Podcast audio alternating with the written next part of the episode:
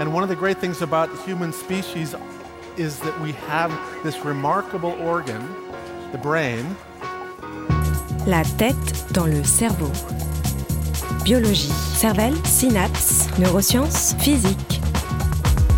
The human brain really is the most unique gift of our species. Avec Christophe Rodeau.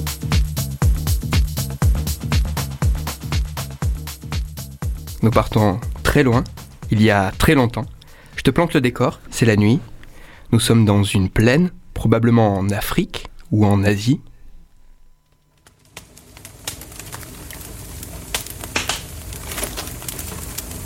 Autour d'un feu sont réunis plusieurs individus. Ces êtres nous ressemblent, mais ils ne sont pas vraiment comme nous. Leurs visages sont un peu différents. Ils ont une mâchoire puissante, quasiment pas de menton, un bourrelet osseux au-dessus des yeux et un front très très très petit. Ces individus sont parents de notre évolution. Ce sont des Homo erectus. Ils maîtrisent le feu et confectionnent des outils, mais la comparaison avec nous s'arrête ici. Ils n'ont vraisemblablement pas la capacité d'abstraction et de conceptualisation que l'on peut avoir. La cause provient sûrement du développement de leur cerveau qui est assez archaïque. Pourtant, il y a 500 000 ans, parmi un de ces individus, tout va changer. La cause de ce, de ce bouleversement est à chercher dans son ADN.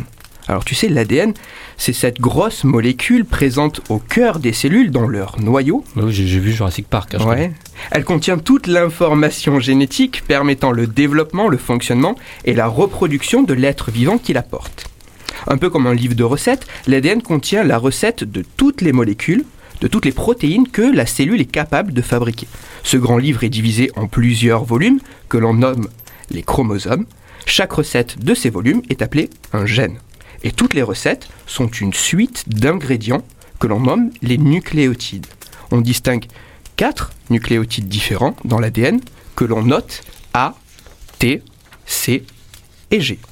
Dans un gène, Mhm. c'est la combinaison de plusieurs de ces nucléotides mis les uns à la suite des autres qui va donner les instructions de fabrication d'une protéine.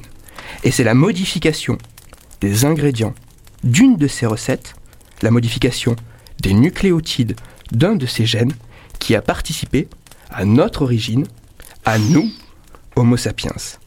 Ah. Cette modification peut simplement venir d'une erreur de recopiage.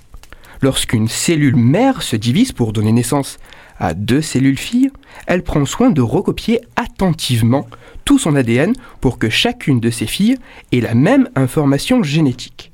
Mais parfois il arrive qu'une erreur se glisse dans la copie. Le morceau d'ADN n'est plus tout à fait le même. La recette, le gène, ainsi modifié, pourra coder pour une molécule, une protéine différente, avec une action et une fonction qui aura changé. Quand cette modification se produit dans une cellule quelconque du corps, les conséquences sont assez limitées à cette cellule.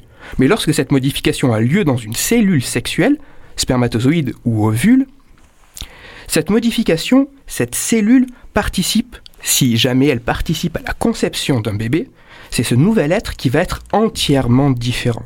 Chaque cellule de, chaque cellule de son corps contiendra cette modification de l'ADN.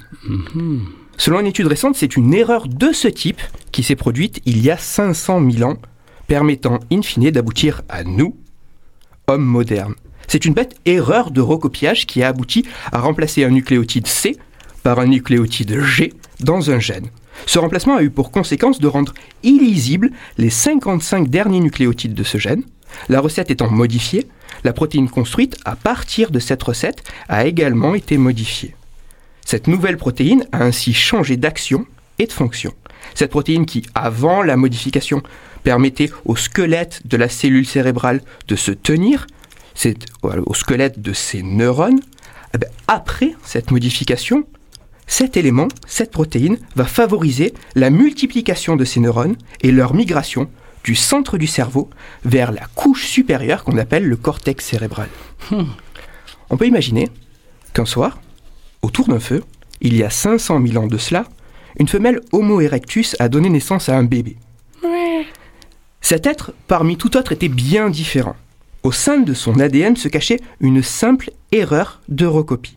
Une erreur modifiant l'action d'une protéine, entraînant la multiplication et la migration importante des neurones situés au centre de son cerveau vers la périphérie de celui-ci, vers le cortex cérébral, permettant ainsi de développer de façon importante son cerveau.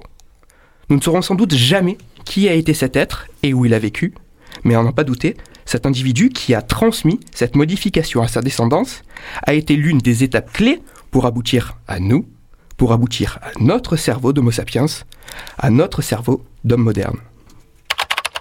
Les références de ma chronique se retrouvent sur mon site, Cerveau en argot. Et pour ce qui est du conseil lecture, afin d'approfondir ce sujet, je vous renvoie vers un article que l'on retrouve gratuitement sur Internet.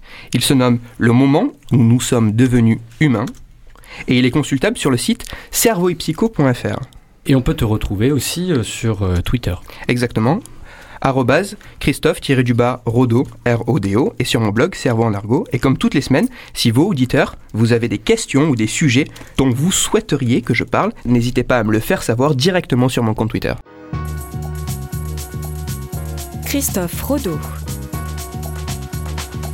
La tête dans le cerveau.